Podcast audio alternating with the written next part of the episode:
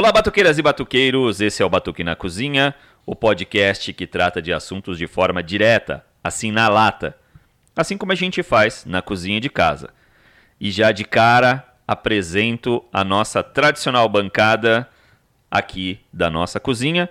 Ana Lima, professora, líder sindical e chefa desse podcast. Ana, olá. Olá, pessoal. Eu sou a chefe, gente. Eu fico, eu fico tão lisonjeada com essa história de ser chefe, viu? Sim, senhora. Vocês mandam mais em mim do que eu. Sim, senhora. E a nossa nosso segundo elemento aqui da, da nossa bancada, Renata Duque, nossa jornalista de plantão, editora, sommelier de cerveja e nossa subchefa de plantão. Olá, Renata. Bom dia, pessoal. Tudo bom? Nosso terceiro elemento, Éder Novaes, licenciado em letras, pós-graduado em jornalismo digital, nosso técnico de áudio, editor, degustador oficial das nossas tradicionais receitas e das nossas indicações de cerveja desse podcast. Olá, Éder. Olá, meus queridos, que saudade eu estava de vocês, hein?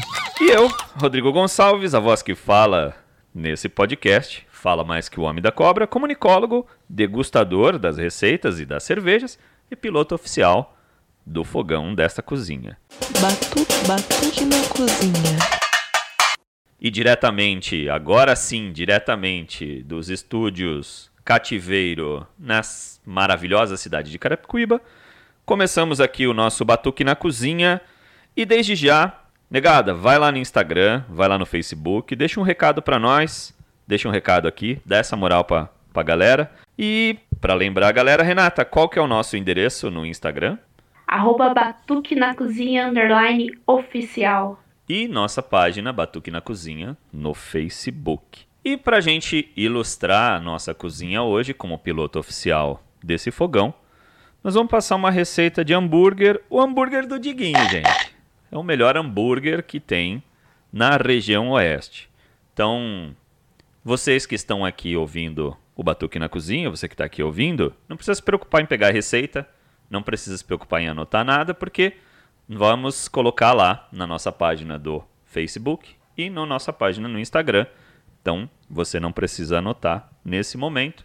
Vamos colocar também uma foto lá para você ver que o negócio fica legal. Dá para fazer um hambúrguer bem legal. Então, para o nosso hambúrguer, nós vamos precisar de 1 kg de miolo de acém. Eu costumo usar miolo de acém. Se quiser usar uma outra carne, até pode usar. Mas, assim, eu acho que algumas carnes que são consideradas carne de primeira, tipo alcatra, uh, contra filé, acho que não compensa pelo preço, né? Nós perdemos o direito de comprar carne desse de carne de primeira, né? Então, miolo de acém, mas miolo de acém é legal para poder fazer um hambúrguer. Então, 1 kg de miolo de acém, 200 gramas de bacon acém moído, lembrem-se disso. 200 gramas de bacon moído, né? Isso se você for fritar o seu hambúrguer na chapa. Se você for colocar na brasa, aumenta um pouquinho a quantidade da gordura, porque a brasa ela acaba é, precisando um pouquinho mais de gordura. Aí aumenta umas 100 gramas, uns 100 gramas, uns 300 gramas. Um envelope de creme de cebola para dar um temperinho e um ovo. Se você quiser dar um frescor na massa, né, nesse, nesse bolo que a gente vai fazer, você pode colocar um orégano, uma ervinha assim. O orégano eu acho que já dá um frescor bem legal e tal. Eu não coloquei aqui na receita, mas pode ser para adicionar. É legal colocar a carne um tempo na geladeira antes de misturar, porque isso vai ficar mais fácil de moldar. E aí você mistura toda essa massa, fazendo uma massa homogênea, né? Mistura todos os ingredientes, fazendo uma massa homogênea e você vai fazer bolinhas é, de mais ou menos 100 gramas. Mais ou menos 100 gramas, porque se você quiser fazer maior, até pode. Porém, é, ela fica mais difícil de encontrar o ponto. Então, para um hambúrguer caseiro que você vai colocar na churrasqueira ou na chapa em casa, é mais fácil você encontrar o ponto num hambúrguer de 100 gramas. Aí, se você quiser fazer um sandubão como aquele que está na foto, no Instagram e no Facebook, é só você colocar mais de uma carne. Se você reparar, aquele hambúrguer você vai ver que tem duas carnes. Para você preparar o, o, o lanche, né, montar na, na para poder preparar o, o sanduíche, é legal ter queijo prato, pode ser cheddar, pode ser, se você quiser gourmetizar, um emmental, alface, tomate, pode colocar uma cebola, umas rodelinhas de pepino, 3 colheres de margarina derretida, maionese ketchup. Pega esses ingredientes aqui, reserva, deixa ali. E enquanto a gente vai fazendo as bolinhas aqui, Éder, Renata, Ana, por favor, cada um pega um, um pouquinho da massa, vai fazendo umas bolinhas aqui na nossa cozinha, como uma cozinha muito profissionalizada, a gente tem uma balança, então por favor, pesem as bolinhas, vão fazendo as bolinhas para a gente poder ir discutindo enquanto a gente cozinha aqui nosso hambúrguer. E o assunto que a gente vai discutir hoje, a gente tem aqui como proposta, é o programa de ensino integral, a famigerada e famosa PEI. Gente, vocês já ouviram, a Ana tem certeza que já, mas a galera imagino que já tem ouvido falar na PEI, né? Batuque, batuque na cozinha. E assim, o Ana, Éder, Renata, se a gente fizer uma experiência entrevistando mães, pais, alunos nas unidades escolares sobre a ampliação da qualidade de horas nas escolas, da quantidade de horas nas escolas, a resposta muito, muito provavelmente vai ser positiva. Aliás, a gente cresce assistindo filmes da sessão da tarde, escola das escolas estadunidenses, onde os jovens estudam, fazem esporte, música, teatro, possuem uma grande área livre de socialização é, durante os intervalos e tal. Até uma escola que é muito parecida aqui no Brasil é, com, com esse modelo de escola é o Mackenzie, ali, na, ali em Alphaville. Quem tiver a oportunidade ou já teve, vai poder comprovar o que eu estou dizendo. E essa reflexão introdutória é essencial para justificar e explicar por que, que os professores da rede estadual e as pessoas que é, acompanham melhor o tema são contra o programa de ensino integral.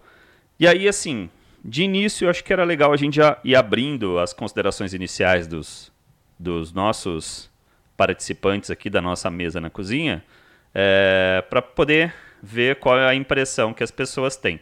Eu queria inverter, porque a Ana, muito provavelmente por ser professora e ser ligada ao, ao sindicato de professores, eu acho que ela vai ter muito assunto para discutir.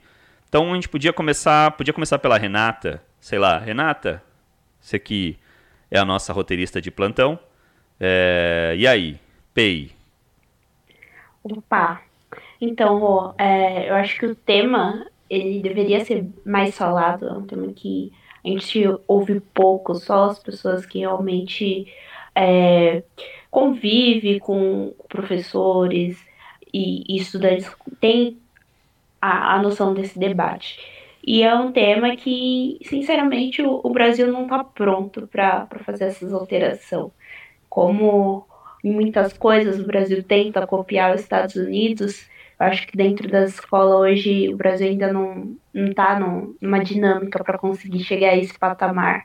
Até porque, como você falou aí na introdução, muitas coisas a gente não consegue fazer. Um exemplo básico, eu estudei numa escola que vai ser citada mais para baixo aí, é, no São Paulo da Cruz, e a área de socialização para estudantes no intervalo é pequena, é um pátio muito pequeno. Agora imagine você estender o horário de aula, estender o horário de intervalo e pôr todos aqueles alunos no espaço pequeno do jeito que era.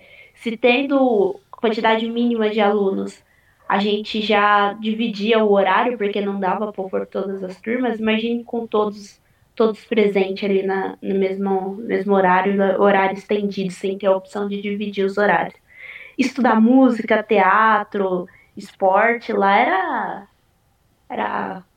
Como luxo. posso dizer? Luxo, exatamente. Porque instrumentos da fanfarra a gente pegava emprestado do Quirino, aula de teatro, o professor lutou muito para a gente conseguir ter, a gente usava as aulas substitutas quando não tinha nenhum outro professor, ele dava aula de teatro, esporte, a gente tem a educação física, é, porém a educação física no Brasil, eu acho que principalmente em escola pública, não tenho certeza disso, tá? A, a Ana pode me corrigir se estiver enganada, foi muito mistificado em, ah, eu vou levar os alunos para quadra. Em muitas escolas eu tive essa noção, estudando em escola pública aqui em Osasco, Que é, ah, vamos pra quadra, separa equipe de vôlei, equipe de futebol.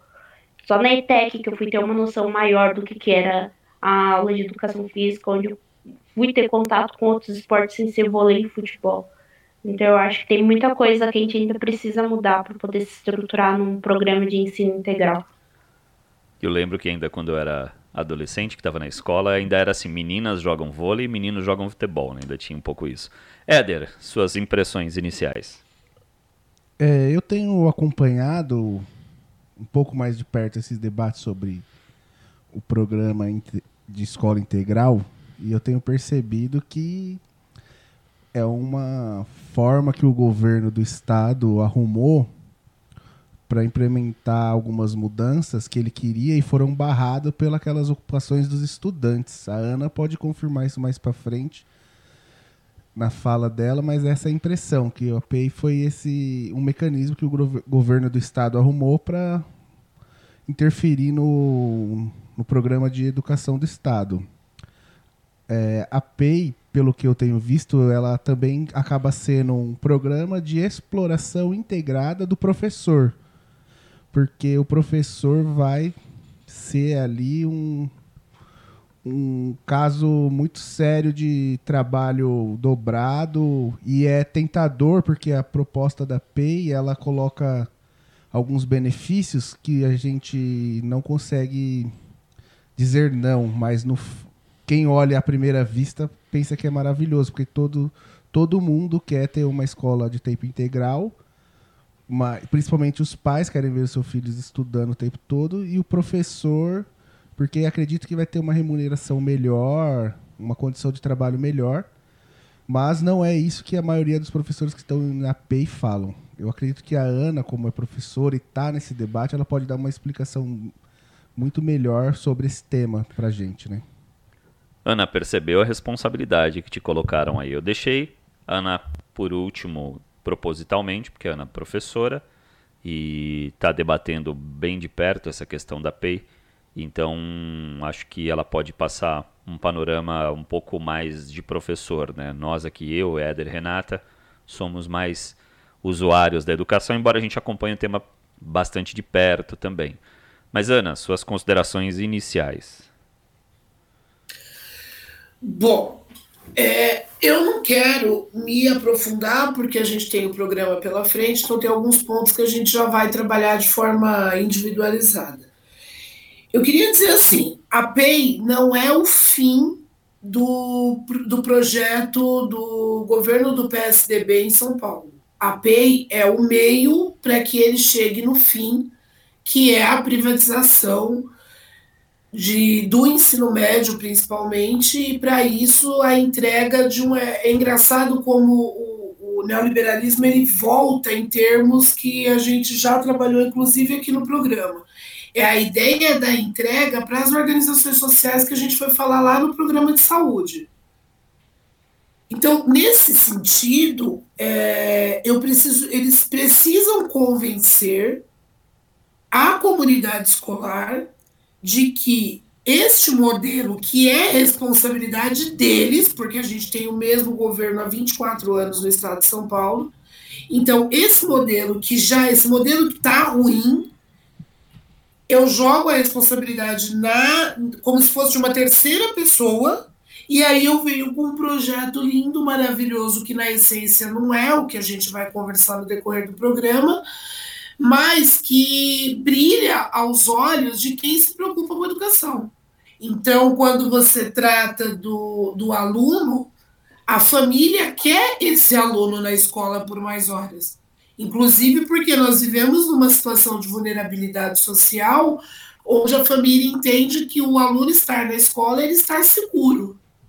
O professor quer trabalhar numa única unidade escolar, porque isso vai aliviar pelo menos no pensamento dele, a sobrecarga que ele tem de às vezes trabalhar em quatro, em cinco escolas para conseguir ter um salário que o sustente. Só que a PEI tem mecanismos internos, que é o que a gente vai debater, que são contrários a essas falas que, que atraem a comunidade escolar como um todo. E só para encerrar essa primeira parte, a gente precisa entender dos prédios. Eu sempre falo muito isso quando eu vou falar de PEI. Por que entender dos prédios? Porque os nossos prédios são puxadinhos que foram sendo feitos de maneira equivocada para conseguir atender a comunidade, o número de crianças que foi crescendo. Então, não existe estrutura de prédio da rede estadual que coloque as crianças numa condição adequada de ensino, mesmo para um turno de um turno pela metade, um turno de seis horas. As crianças são jogadas praticamente dentro de depósitos. O Neus aqui em Osasco, ele tem uma sala que ele é abaixo do piso normal da escola e que não tem circulação de ar. Então, é, são esses espaços que as crianças vão ter que se acomodar para estudar por um número maior de horas. Esse, de fato, é um grande problema da, das escolas brasileiras. Mas o programa, quando apresentado às comunidades escolares pelas diretorias de ensino, apresenta cursos diferenciados, inclusão de todos os alunos, refeições adequadas, maior número de aula, aulas, uh, material diferenciado e professores com dedicação exclusiva. Porém, como todo conto de fadas, a verdadeira história é omitida. E aí tem uns caroços aí nesse angu, né? A primeira grande mentira com relação ao número de horas, que hoje os alunos permanecem nas unidades escolares por 7 horas aulas, com um intervalo de 20 minutos. As escolas da PEI terão duas modalidades, uma com turnos de 8 hora, hora aula e a outra com 9 hora aula. O aumento das horas é, que as crianças e jovens permanecem nas escolas é fruto dos intervalos nos horários de almoço e jantar.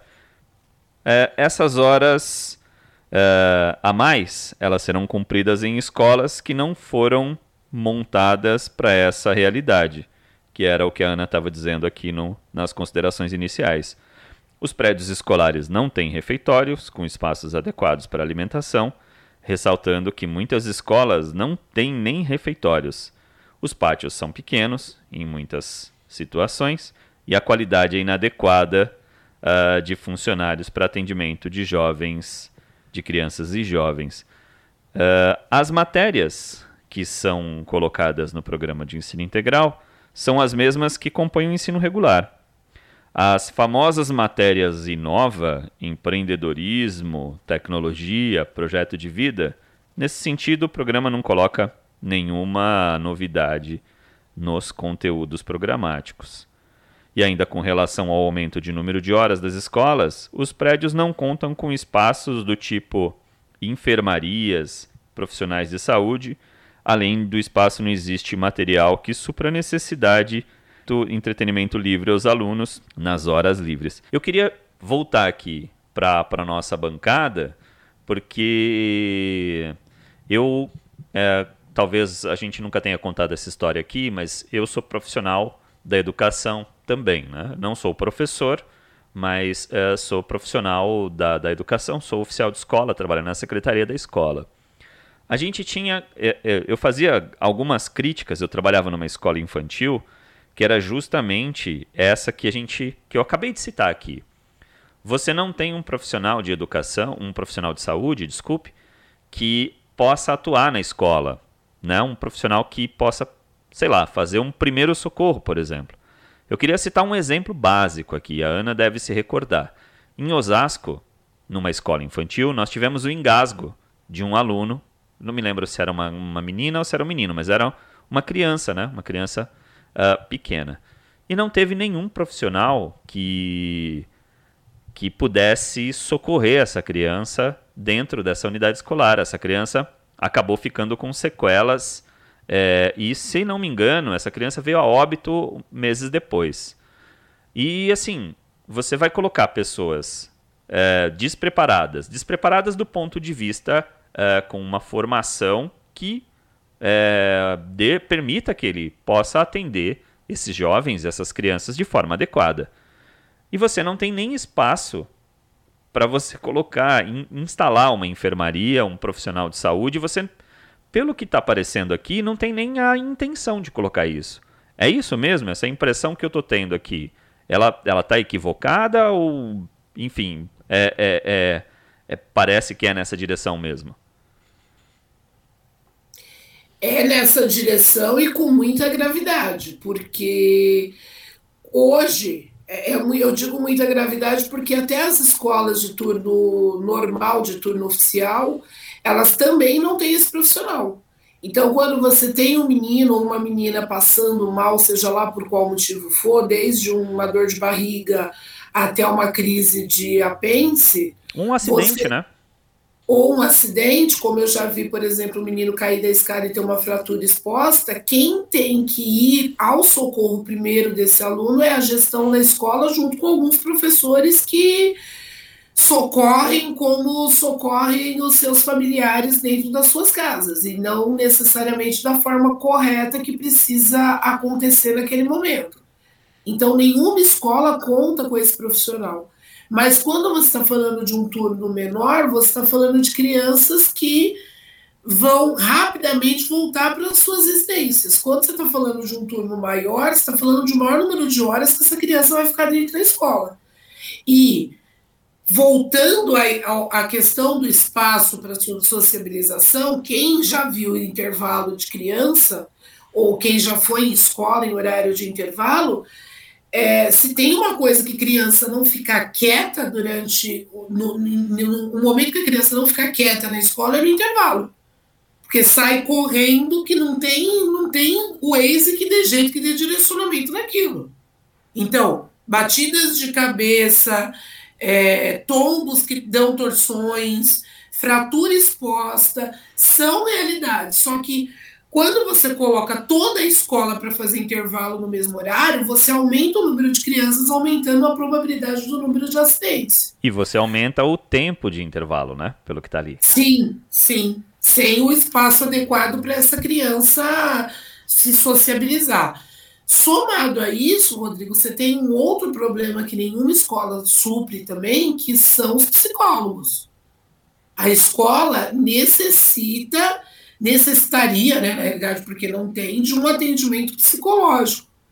Porque as crianças levam os traumas, levam os problemas, levam as angústias para dentro da unidade escolar. E, de novo, sobra para a figura do professor tentar de alguma maneira acolher, porque ele não soluciona porque ele não é especialista da área, ele vai dar o acolhimento que às vezes também não é o acolhimento que aquela criança precisa. Então você tem problemas que não são solucionados. Você traz o ensino integral, mas você não soluciona as demandas que esse ensino integral tem. Você diz apenas que vamos ser todos felizes e ficar um número maior de horas na escola. E tem, é, né? tem uma questão que eu queria voltar sobre o espaço físico mesmo da escola. Duas escolas que eu acompanhei que se transformaram PEI, inclusive uma delas é onde eu estudei a minha vida inteira, aqui na, na Coab, a Escola Desembargador, ela tem um espaço enorme. Uma das maiores escolas que eu já presenciei. Muito bom aquele espaço, uma quadra gigantesca, com áreas para dentro da escola um pátio enorme. Só que cada vez mais essa escola ela tá parecendo uma prisão. Porque conforme a escola se transformou em PEI, ela foi totalmente cercada por telas, essas telas de, de arames, limitando os espaços de circulação dos alunos. Então, conforme o aluno tinha acesso a, a, a, no período que eu estudava a plantações escolares, espaços de mais convivência, hoje a escola é, ela é cercada por telas e o aluno tem um pequeno campo de tramitação. Ele sai do pátio para a sala de aula, da sala de aula para o pátio, e quando tem alguma aula de atividade física, ele vai para a quadra. Ou seja, todo aquele espaço que tem, que poderia ser utilizado ele acaba sendo limitado. E pelo que eu percebo, em todas as escolas que eu acompanhei que se transformaram no TPI, esses espaços são cada vez limitados. Isso é uma realidade em Osasco também nas escolas, Ana? Ou não? Ou é só uma impressão que eu tive das, das duas escolas? Também não pode ser um parâmetro, assim, mas achei muita coincidência. Olha, pelo, pelas escolas, pela escola que eu estudei, estudei lá, acho que a Ana estudou na mesma escola que eu, né? Que foi o João Batista de Brito, lá na Vila Iara. É, quando eu entrei na escola não era tão fechado assim. Mas quando eu terminei o ensino médio, lá em 97, é, a escola já tinha todo esse aparato que você está falando. A quadra era cercada, é, o pátio era cercado, a gente ficava é, confinado ali entre o, o espaço entre, entre o pátio e, e o refeitório, né? É, que era a entrada das salas e o refeitório. Então a gente não, já não tinha nem acesso à quadra mais. A quadra já era trancada por um, por um portão. Ô, meninos, é assim. O que, que acontece? As escolas de Osasco, elas têm, em média, dois funcionários que são os inspetores de alunos. E que às vezes é o cara que ele não é responsável só pela inspetoria, por cuidar das, dos alunos nos espaços é, livres da escola. É o cara que às vezes tem que apoiar a secretaria quando falta alguém, é o cara que tem que é, abrir a porta do banheiro porque tem algum problema que a porta não pode ficar aberta. Então ele não é só, ele não vai só olhar, tanto que o cargo no estado ele não chama inspetor de aluno. Ele é agente de organização escolar, então ele é um funcionário que está ali disponibilizado para a organização da escola. Nesse sentido, o que, que o Estado fez? O Estado, ao invés de colocar funcionários para que esses alunos pudessem usar todos os espaços escolares, eles foram fechando os espaços escolares para deixar em espaço o aluno que aqueles dois ou três funcionários consigam dar conta de, de cuidar. Então, ao invés de eu assessorar essa escola para que ela consiga usar todos os espaços, eu fecho o espaço para que essa criança fique da sala para o pátio, do pátio para a quadra, da quadra para a sala. Isso é, é, diferente, por exemplo, você falou do Mackenzie. O Mackenzie, você entra no Mackenzie, você tem um funcionário, sei lá, a cada 200 metros. O ângulo, que eu trabalho no Liberate, na mesma rua do ângulo. O ângulo tem uma pessoa na portaria, uma tia no portãozinho, e outra que fica lá dentro e que leva para a sala os pequenininhos. Então você e o número não tem nem comparação com o número das escolas estaduais. Você tem estrutura. A estrutura que o Estado não tem, que o Estado não proporciona. E, de novo, escolas que foram puxadinhos. O Heloísa, por exemplo, o Heloísa ele tem um prédio oficial, que é o primeiro prédio que foi construído, há muitos anos atrás, e você tem um puxadinho. Se você observar, todas as escolas têm um puxadinho, que é a hora que a comunidade aumenta e você não quer construir outro prédio, então você dá uma puxadinha. Só que essa puxadinha, ela não vem com a estrutura necessária para uma unidade escolar. O Peralta é uma, é uma escola desse jeito, que é integral, que é desse jeito, Éder que os alunos tudo é cerca. Os Vai virando um depósito, né? Vai virando um depósito. E essa fala da Ana aqui remete ao que a gente vai entrar aqui na sequência, que o programa não prevê em nenhuma legislação o aumento de verbas destinadas às escolas que aderirem ao sistema. Então você vai continuar é, com a mesma quantidade, é, com o mesmo dinheiro, só que com um período uh, bastante prolongado e com problemas que vão crescer. Né? O governo impõe um aumento de número de horas e não garante o aumento do valor do investimento dos recursos financeiros nas escolas, fazendo com que a melhoria da qualidade da educação esteja ligada apenas à criatividade e por vezes uh, e por vezes o investimento financeiro de, dos próprios professores, né? É, isso, isso é bastante interessante, mas vamos seguir e aí a gente volta aqui para o debate. Vale ressaltar que a resolução 4419, uh, que normatiza a adesão das escolas do programa de ensino integral, prevê um amplo debate nas unidades escolares com consultas de decisão do conselho de escola. Porém, a PEI está sendo imposta em meio à pandemia, na mesma lógica bolsonarista, aliás, aí fazendo valer o Bolsodória, é, de passar a boiada, onde há inúmeras denúncias de irregularidades nos debates nas escolas. É, os relatos desse ano é, são de escolas escusas de membros do conselho de professores sofrendo assédio moral, sendo trancados em salas de direção para voltarem favoráveis ao, programas, ao programa, de alunos sendo enganados com promessas que não serão cumpridas e ilusões de professores da categoria O e da categoria F que ficarão nas escolas e não precisarão atribuir na diretoria de ensino. E aí eu, eu queria voltar aí para a nossa bancada para a gente poder comentar isso. Só um, um, um, adicional aqui, que a Ana falou dos profissionais, isso é muito real. É, eu, como é, trabalhador da educação, eu me lembro que assim, isso só em um dos aspectos que, que eu acho que a PEI pode agravar, né? que é essa questão da saúde. É, na nossa escola, nós não tínhamos nenhum profissional, nenhum socorrista, e assim, não estou nem dizendo de profissional da saúde, não é nem socorrista o termo. O termo seria brigadista.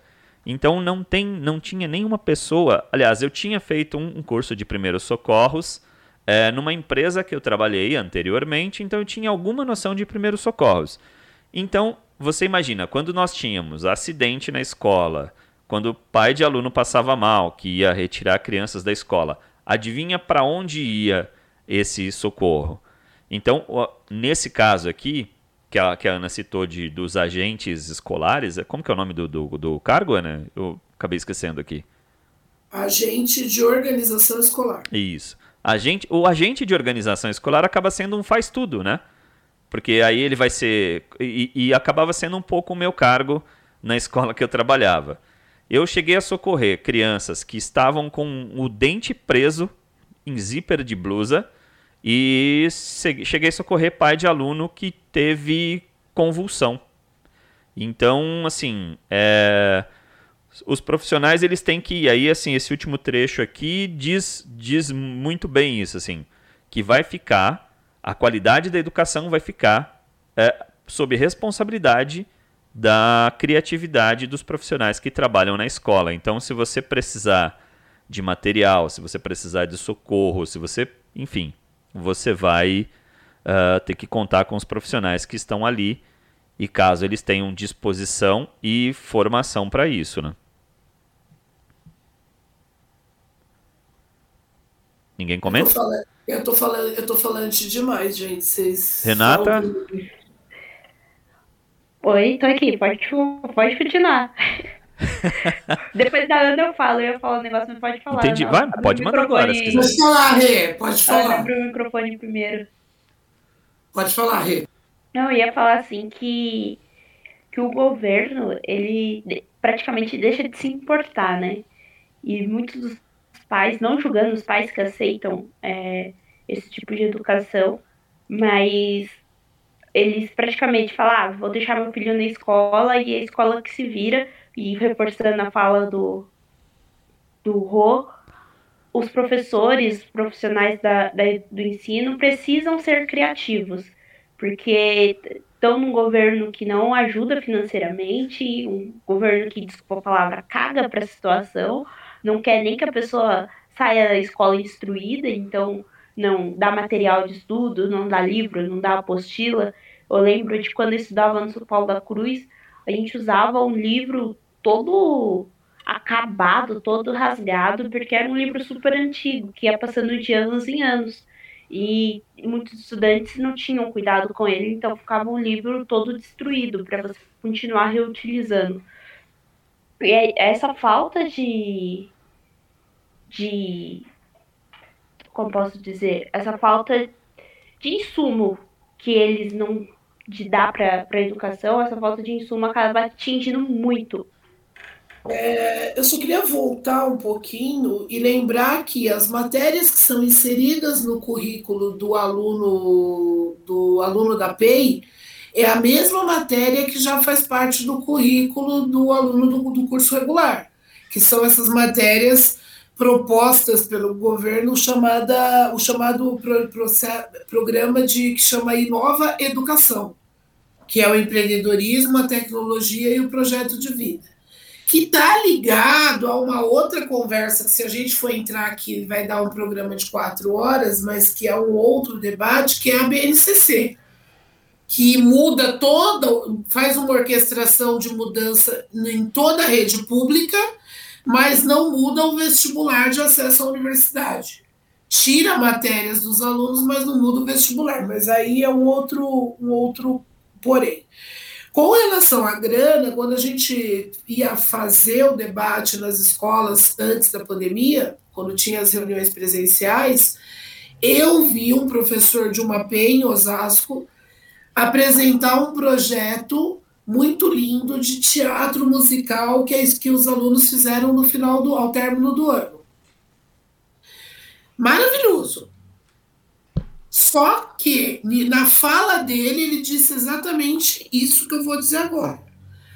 O material foi um processo de captação de recursos nos comércios locais que doaram material e recurso para fazer o cenário. Então, ou seja, você está numa escola que você cobra do professor para ele fazer aquele projeto lindo, maravilhoso, perfeito, mas você não dá recursos para que esse professor execute esse projeto. E são vários os relatos de profissionais que vão para a PEI e que vão arcar. Hoje já é uma realidade do professor de Estado arcar com muita coisa quando ele quer fazer algum, algum projeto. Mas na PEI é uma realidade porque ele é avaliado pela supervisão, e direção pelos próprios professores e pelos alunos. Então ele tem uma ânsia tão grande porque ele tem um diferencial de salário por estar nesse programa, ele tem uma ânsia tão grande de permanecer porque ele está tão achatado, o salário é tão achatado que qualquer coisa que entre a mais já se torna importante, que ele vai pagar do bolso para fazer projetos diferenciados e conseguir se manter no programa. É, queria fazer uma observação sobre a questão do, do profissional, do professor dentro da PEI, Ana, que é quando vem a proposta do Estado para a escola e o Estado apresenta as condições, os, muitos profissionais da educação ficam encantados pela questão salarial. Mas o que se vê de fato é, é que, na verdade, só é um chamariz e que não ocorre essa mudança. Eu, eu vi denúncias de professores que se foram para escolas PEIs e estão desde o do início de fevereiro esperando uma tal de uma bonificação a mais no salário, no valor de 75%, que é uma é um chamariz muito forte, né? Você ter um digamos dá, dá, dá uma animação, né? Você ter 75% de aumento no salário, é uma coisa muito boa. E, na verdade, pelo que se vê, não tem é, uma, uma, uma concretude nisso, nesse valor. Você, enquanto POSP, tem recebido alguma dessas denúncias? E uma outra coisa interessante, que ontem mesmo, uma pessoa muito próxima a mim perguntou se eu queria dar aula. E eu falei que poderia sim. E aí ela me colocou uma, uma fala bem simples assim, falou assim, olha, porque se prepare então, porque agora que entre as férias vai surgir muitas aulas, porque muitos professores que foram para PEI vão desistir e aí abre espaço nas PEIs, porque eles vão com uma ideia e na realidade é outra, não é como ele imagina, como foi apresentado. Você tem algo sobre esses assuntos assim para informar? Porque acho que é importante esclarecer isso para os nossos amigos e professores que vão ouvir o programa, né? Saber de fato essas condições. E acho que tem algumas coisas aí, Éder. É, as denúncias, a gente está judicializando. Aqui em Osasco não foram muitas as denúncias de, de professores que não receberam a gratificação. Então, o que aparece, a gente faz os mecanismos de judicialização de cobrança do Estado. Mas também tem um problema que é o que vem a seguir do que eu vou falar o professor ele é designado para PEI. Quem está escutando e não entende o mecanismo significa o quê? Por exemplo, eu, eu sou efetiva, mas eu não sou efetiva. A gente fala, ah, eu sou efetiva do Liberate. Não, eu sou efetiva da Secretaria Estadual de Educação. Se eu vou para a PEI, eu não vou com o meu cargo lá garantido, como eu tenho a garantia de estar no Liberate. Eu vou para a PEI com o cargo, mas com a designação. Se amanhã eu cometer algum problema que não vá agradar a direção da escola, ela cessa a minha designação e eu retorno para minha. Uni, hoje eu não retorno nem para a unidade escolar da qual eu, a qual eu pertencia. Eu retorno para a diretoria de ensino e eu tenho que escolher a aula onde tiver aula dos professores contratados. Então, a PEI é um ambiente de assédio moral. Porque o professor tem medo de reclamar qualquer coisa e o diretor cessar a designação dele. E ao cessar a designação dele, ele tem que retornar e perder a gratificação.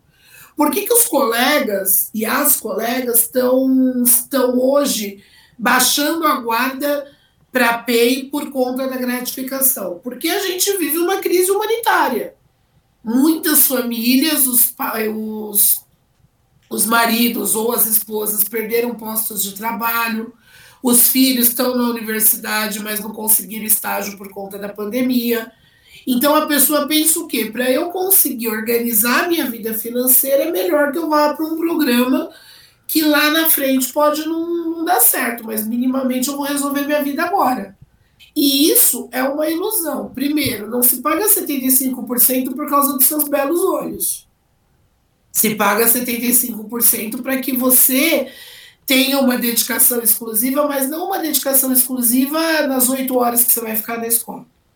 Uma dedicação exclusiva da sua vida.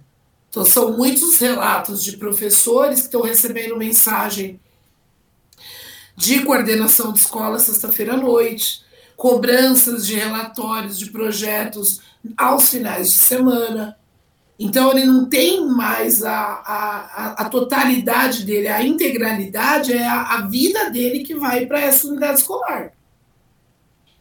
E quando você calcula, você vai entender que esse 75% ele não vai dar um pico de salário que vai duplicar o seu salário, ou que vai quase duplicar o seu salário, porque ele entra no salário base e ele não tem é, ele não tem incorporação para aposentadoria. Então, se você ficar na PEI, quando você sair para aposentar, sua média salarial é a mesma coisa. Você não vai se aposentar com o salário da PEI.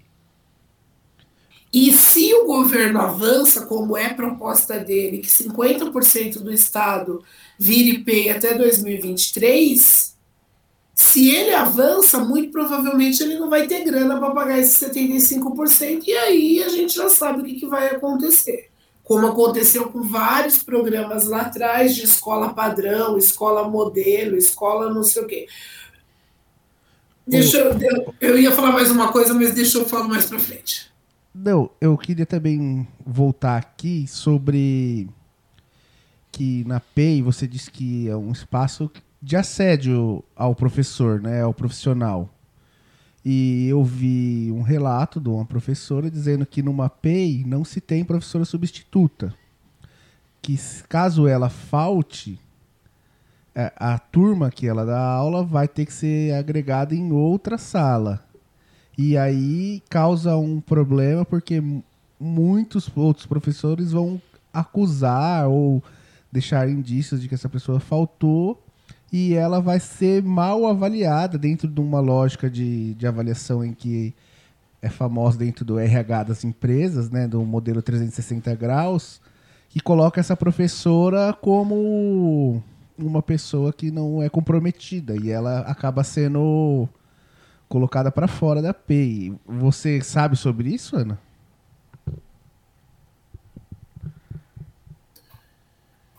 A gen- eu tenho um relato de uma pessoa que é uma amiga pessoal. Ela foi para PEI.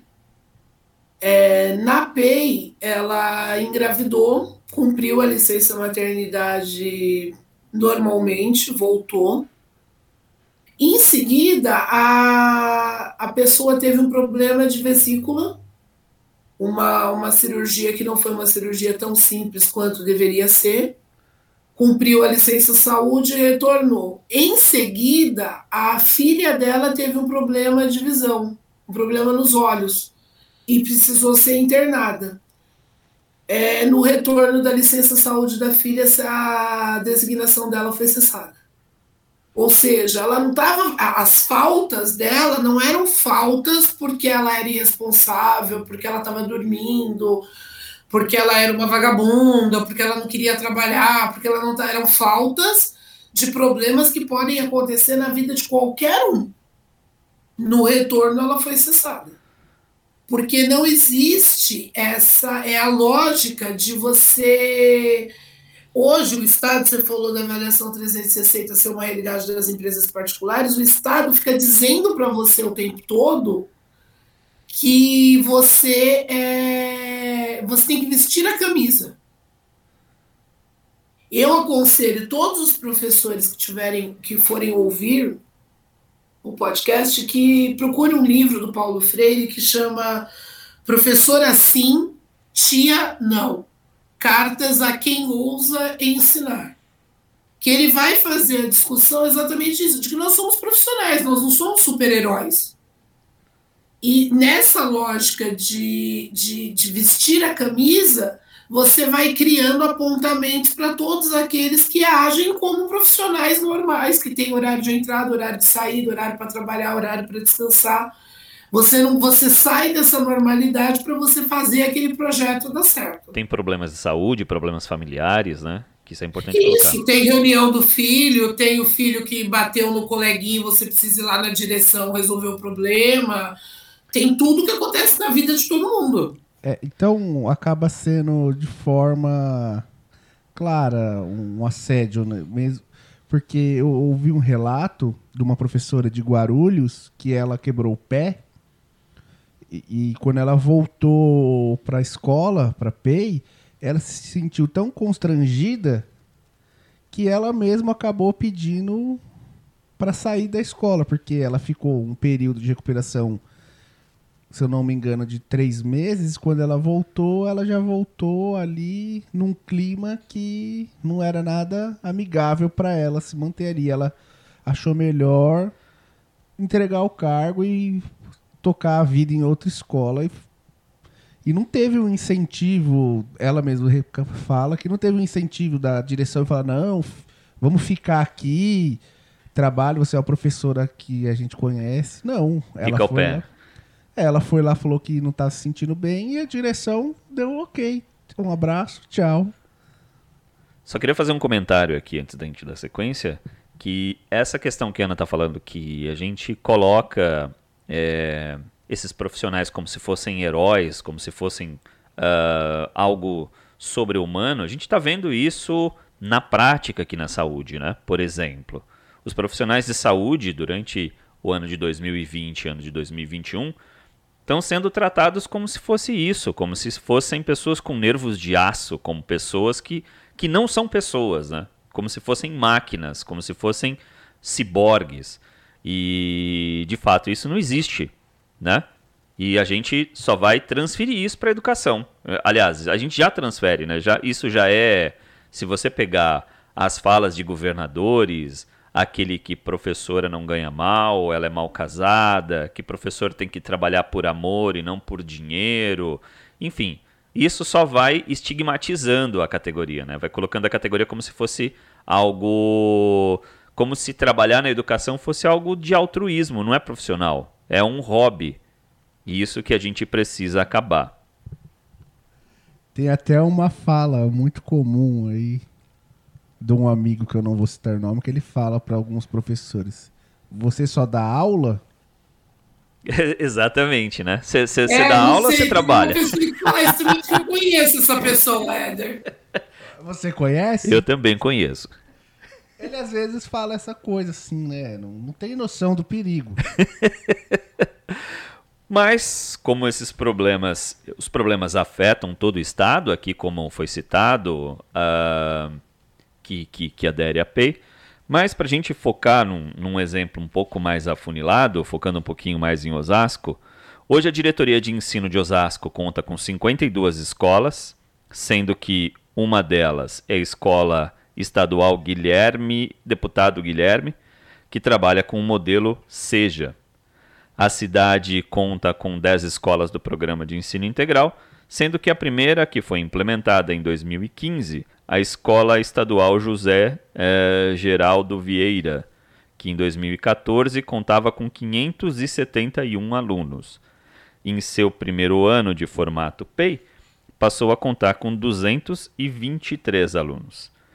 Ressaltamos que essa é uma realidade de todas as escolas que aderem ao programa, a perda de um número expressivo de alunos uh, no primeiro ano de implementação. Em 2021, a, a Secretaria de Educação do Estado de São Paulo está investindo no que deveria ser debate, mas se tornou, na pandemia, práticas antidemocráticas. Veja só você. Para que 10 escolas, Alcir Oliveira Porciúncula, professor Francisco Casabona e Eloy, Eloy Lacerda, a professora Glória Azédia Bonetti, eu não sei se os nomes eu estou falando certo, mas enfim, e professor Vicente Peixoto, Fanny Monzoni, escola que foi citada pela Renatinha, Escola São Paulo da Cruz, José Ribeiro de Souza, uh, Escola Rosa Bonfilioli, professor Orlando Geríbola, e Coronel Antônio Paiva. Falei certo os nomes, Ana? É isso mesmo? Falou, falou. É, marromeno, marromeno, marromeno. Marromeno. Baseado no número de alunos matriculados nessas escolas, em 2020, transformaram, transformar o modelo dessas escolas é mexer com a vida de 7.640 alunos. Osasco é uma cidade do comércio e as meninas e os meninos, com a pandemia, foram para o mercado de trabalho, até porque o auxílio emergencial, é, quando veio, veio tarde e foi cessado logo. Quando voltou, voltou só pingando, né? E estão empregados nesse setor, né? Osasco, que tem uma das ruas de comércio popular mais é, movimentadas da América Latina. E, portanto, trabalho, portanto, vai alterar a vida na escola, é, vai alterar a vida dessas 7.640 famílias. Os governos estaduais do PSDB atacaram com veemência o período noturno da rede estadual, fechando um grande número de salas de aula nos, último, nos últimos anos. E o reflexo disso são alunos, pasme você, fora da escola. E aí, eu acho que a gente podia é, bater um papo aqui sobre esse, esses dados que vieram. E aí, gente? Uh, a PEI vem, tira aluno da escola porque a, diminui o período noturno, reduz a quantidade de alunos nas escolas. Como a gente estava dizendo ali, as escolas não são preparadas para atender tantos alunos em ensino integral. E aí você reduz pela metade, e aí? Essa galera que fica fora da escola. Ana, Renata, Éder. Uh, para onde que eles vão? Seguinte, galera. É, existe, existem, na realidade, várias pesquisas que mostram que o número de alunos que entra no ensino fundamental não é o mesmo número de alunos que sai no ensino médio. Então, do ensino fundamental para o ensino médio, muitos alunos se perdem no caminho. Então, quando você fala assim, para onde vai esse aluno? Provavelmente o Rodrigo vai se perder no caminho. Porque ele sai da escola que ele está habituado. É, você trabalhou escola, Renato, Renata e Éder estudaram escola pública. Então você sabe que a escola pública é uma sociabilização diária de todos os meninos e meninas. Você sabe o que tem problema, o que é mais agitado, o que é mais isolado. Você cuida de cada um de uma, da, da maneira como ele precisa. Então, muitas vezes ele vai para uma outra escola, ele não se sente acolhido e acaba desistindo. Fora Quando... Pode falar. Não, eu ia complementar, fora a questão que muitas vezes os alunos vão parar em escolas muito distantes da sua casa. E aí se vai somar com, como a, o Rô falou, que as pessoas trabalham. Então vai somar carga horária de trabalho, cuidar da casa, que muitos deles ajudam os pais dentro de casa. E ainda o tempo que eles vão gastar para ir para a escola, muitos acabam desistindo também devido à distância da nova escola. Ou seja, o modelo pode gerar mais evasão escolar. Né? Num país em que é tão bem educado, a evasão escolar pode ser uma consequência grave desse novo projeto. Mas os É, dados que a o, é. os dados que o governo apresenta não são de evasão, pelo contrário, né? A PEI não é inclusão, a PEI é exclusão. É, por exemplo, você pega o Alcir. O Alcir, ele está numa avenida aqui na Zona Norte que agora vai me dar um apagão na memória e eu não vou lembrar o nome da avenida, mas ele está numa avenida. O Alcir período noturno, é, ele atende os meninos e meninas que trabalham, vêm de ônibus até o Alcir, que já é a distância exata para ele conseguir chegar, e depois vão para suas casas provavelmente esse menino não tenha outra escola no seu entorno para ele estudar no período noturno. E aí ele vai pensar assim: ao invés de estudar, entre estudar num período que não é o noturno e trabalhar e me alimentar, eu vou precisar trabalhar e me alimentar. É essa a conta. Eu falo muito para os meninos na escola: não desiste, porque se desiste, não volta. Quem desiste, quando volta, volta no ensino ainda mais precarizado e numa educação de jovens e adultos que o governo também está tá afunilando, afunilando e deixando para trás, virando quase luta política a abertura de salas do supletivo. É importante ressaltar que todas as escolas PEI tanto as que eles estão investindo para ser PEI a partir de 2022, como as que já são PEI na cidade, elas não são escolas do que o, o Rodrigo explica muito bem, que são os bolsões de pobreza da cidade. Elas são escolas que elas estão mais próximas das áreas centrais. Então, por exemplo, quando você vem aqui na Zona Norte, você tem o Paulo Freire, você tem o Peralta e você tem o Josué. Gastão, Bonaduce, Horácio, que são escolas que estão afastadas da, dessa parte mais central da Zona Norte, elas sequer são cogitadas para o programa. Então, eu não quero incluir o aluno que precisa ficar na escola o dia inteiro. Eu quero fazer um projeto político onde eu crio ilhas de excelência com os alunos que conseguem se adequar ao programa.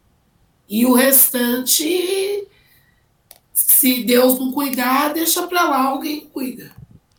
Pois é, esse modelo de educação não é inocente e romântico, né? Apenas com a idealização de melhorar as condições de aprendizagem dos alunos.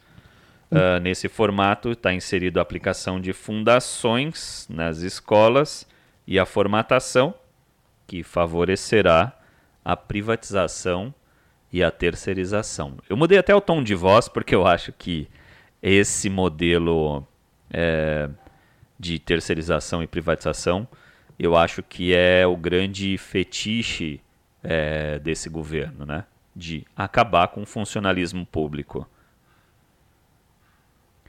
E, e só para a gente é, ir encaminhando aqui o final, a gente está vendo aqui que isso é um desastre, tem sido esse modelo de privatização disfarçada.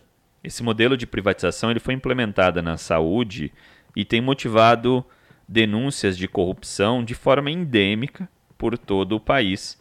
E é fundamental que a gente esteja de olho para esse modelo ideal, é, para que esse modelo ideal não se torne um pesadelo.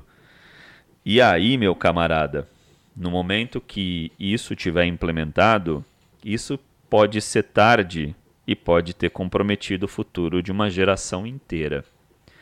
Então, acho que isso fica, fica aí o recado do Batuque na Cozinha, porque talvez a gente dormir nesse período, dormir no sentido de deixar passar, como se esse modelo fosse um modelo é, bonito, como se fosse um modelo é, ideal para a educação, pode gerar o fim do funcionalismo público é, e o comprometimento de uma parte da geração e isso a gente vai encarar mais para frente como problemas sociais extremamente graves.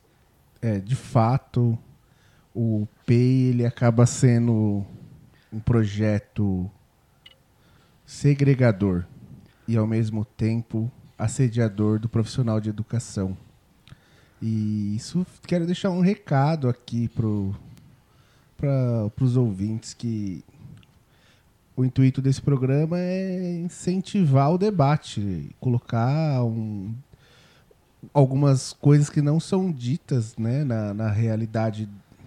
Se o professor não fizer esse debate com a comunidade escolar, o Estado vai atropelar e vai colocar a política que ele desejar, que é essa política que, que oprime cada vez mais, que segrega, que assedia os profissionais da educação, criando um ambiente diretamente hostil para todos da sociedade, da, da comunidade acadêmica, principalmente no que se diz respeito à participação do aluno, porque com essa explicação que a Ana deu, a gente acaba vendo que vai se criar uma escola onde se coloca o que eles podem considerar o que é o melhor aluno, o que se encaixa naquele perfil e o que não se encaixa. Um abraço, segue o baile. Ana, Renata. Exato, que o que o Éder falou. E também, é, recapitulando um pouquinho do que foi dito lá no início, quando é apresentado né, a PEI, é sempre o mil maravilhas. Tudo que o governo apresenta é mil maravilhas. Mas eles omitem muitas coisas. E esse, a importância do debate é exatamente isso: tirar é, essa faixa que eles colocam em cima de muitos porém, muitos mas, para que seja realmente dita a verdade, seja desmascarada esse conto de fadas que o governo gosta de contar pra gente, que é tudo perfeito, tudo mil maravilha. O Brasil não tem crise, Brasil não tem coronavírus, vamos aglomerar todo mundo dentro de um, de um vagão de trem, de um ônibus, tá tudo certo. Não tá tudo certo, a gente precisa debater muitos temas é, até o, o, propósito do podcast é esse, debater esses temas sérios de uma forma que as pessoas possam entender, e não só aquelas palavras bonitas que o governo diz, né? Aliás, só para dar uma pitada nessa sua fala, Renata, esse debate Oi. chama democracia, né? Que é alguma coisa que nós estamos perdendo nesse país. Mas, ah, Infelizmente. Coisa... Ô, Renata, uma Oi. coisa interessante é, observar que a, é, é, a, implementação do PEI, quando o Estado faz a apresentação para a comunidade acadêmica, ela acaba sendo tipo aquele. Quando é implementado de fato, né? Tipo o que a nossa mãe falava várias vezes para nós. Na volta a gente compra. Bem isso. Ana? É, eu queria encerrar dizendo sobre a questão da carreira do magistério. Ontem eu vi uma live com o professor Eduardo Giroto, da USP, que ele fala que muito do desmonte que a PEI promove a carreira do magistério é muito parecido com o que a reforma administrativa propõe em nível federal. Ou seja, você deixar de ter o funcionalismo público, você culpabilizar o funcionário público por todas as falhas que não são deles. E principalmente você cobrar do funcionário, do funcionário público que ele seja a solução de todos os problemas. Então, o desmonte da carreira do magistério com a PEI é um desmonte muito semelhante à reforma administrativa que culpabiliza o funcionalismo público. E uma pergunta que eu quero fazer, Renata, é, no começo eu esqueci de falar, você colocou a nossa cerveja na geladeira?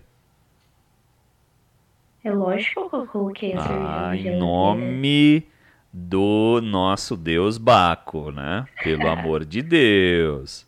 E ainda escolhi cervejas que vão harmonizar com o nosso hambúrguer aí hoje. E por falar no nosso hambúrguer, então você que é nossa sommelier de cerveja de hoje, mande aí a sua indicação de cerveja e aí na sequência a gente já termina a receita do hambúrguer. E eu, eu espero, eu vi que as bolinhas aqui todo mundo já fez e tal. Mediram, né? 100 gramas cada hambúrguer, né? Não colocou a mais, não, porque senão. Sim, chefe. Então tá. Sim, senhor. Pilota esse fogão aqui sou eu.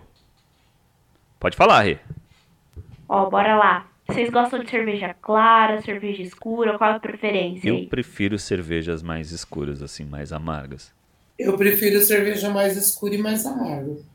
Então, ó, pra vocês que gostam do estilo da cerveja escura, pra combinar com o hambúrguer, tem as ideias de ser uma porter ou uma stout. Ambas estão ali na geladeira, é aquelas garrafinhas bonitinhas ali.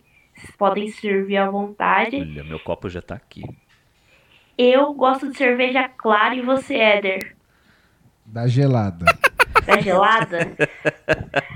Ou seja, ele não é um sommelier de cerveja, ele é um pingunço mesmo. Recomendo que você, se você for provar das duas, Éder, prova primeiro da mais clara, porque ela tende a ser menos encorpada, depois da mais escura, porque ela é mais forte, para não cobrir o gosto. Tá? Exatamente. Olha, temos um mestre cervejeiro. Digamos que eu, eu, eu gosto, hein? Gosto de beber. Quem não gosta, né? É, Quem não é, gosta de uma cervejinha? Pra nós que vamos ficar então na cervejinha clara, Éder, a gente tem a Belgian Strong Ale na geladeira e uma Strong Gold Ale também aí pra gente tá tomando nossa gelada. Uia. Enquanto você abre aí a, a, a garrafa e, e já pode colocar aqui no meu copo, aqui o meu tá aqui do ladinho, ó. Já coloquei aqui do lado, pra mod poder ir bebericando. E aí a gente vai finalizando aqui a, a nossa receita. Lembrando a todas e a todos que a nossa receita vai estar lá na nossa página do Batuque na Cozinha, no Facebook, no Instagram, assim como a foto, a maravilhosa foto do hambúrguer. E se você reparar assim no fundo, talvez, talvez, você enxergue uns copinhos de cerveja. Mas enfim, você vai achatar agora que as bolinhas já estão prontas e aqui na nossa profissional cozinha pesadas aqui com 100 gramas, não precisa ser exatinho 100 gramas, mas aproximadamente 100 gramas. Você vai achatar fazendo um disquinho no formato de hambúrguer. Não se preocupa se der uma quebradinha e tal, isso é um hambúrguer artesanal, é assim mesmo, é assim que faz. Se você quiser fazer um, para você fazer na brasa é melhor achatar antes, tá? Porque a- a- a- as grelhas que a gente tem em casa, via de regra, elas têm uns, uns espaços e ela não vai permitir que você achate na, na, na própria grelha. Isso, quando você achata na própria grelha, é chamado de smash burger, né? Que é um hambúrguer achatado. Então você vai colocar o seu hambúrguer na chapa ou na brasa. Aqui no nosso caso nós vamos botar na brasa. E, enfim. é, e aí assim, o, o chefe aqui decide qual é o ponto melhor. Mas assim, quem vai consumir, via de regra, é, vai, vai gostar de carne mais bem passada, mais mal passada no ponto. Eu aqui, como eu que estou pilotando o fogão, eu gosto de deixar a carne mais no ponto, assim, e com, com meio um pouquinho mais rosinha, né? Então, você coloca lá o hambúrguer na sua chapa.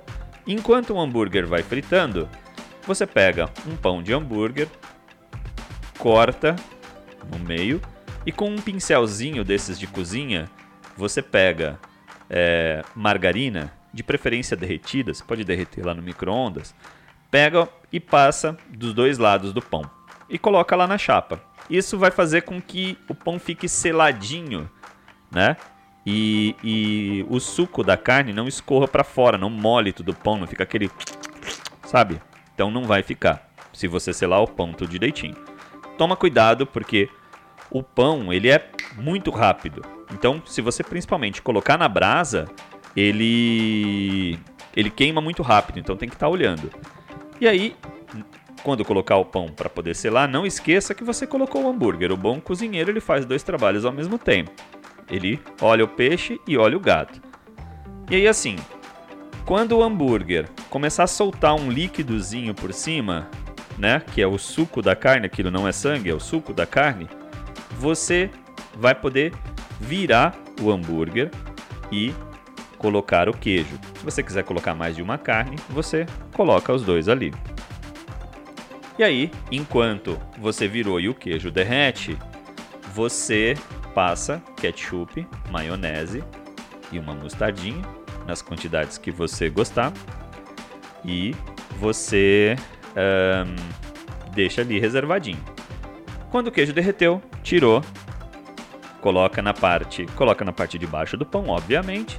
Aí você pode montar o seu sanduíche. Se você gostar e quiser colocar é, pepino, é, uma cebolinha, você coloca, se não, você pode colocar o tradicional alface. Eu prefiro o alface cortadinho porque fica mais bonito, mas não tem problema se for inteiro. Coloca a coloca uma rodelinha de tomate, aí você vem, tampa com um pãozinho em cima e aí vai estar exatamente como a foto do Instagram e do Facebook. Você vai ver que vai ficar muito bom e vai ser aquela coisa linda de Deus. E aí, assim, vocês estão sentindo aqui o, o, o, cheiro? Ó, presta atenção. A gente ficou até em silêncio. Presta atenção, presta atenção. Presta atenção. Ah, rapaz. E com a finalização dessa receita, esse foi o Batuque na Cozinha de hoje. Siga o Batuque na Cozinha no Instagram, no Facebook. Nossa receita estará publicada lá, com requintes de detalhes, assim como na imagem. E o resultado é o que você viu aí no Facebook e no Instagram. Beleza?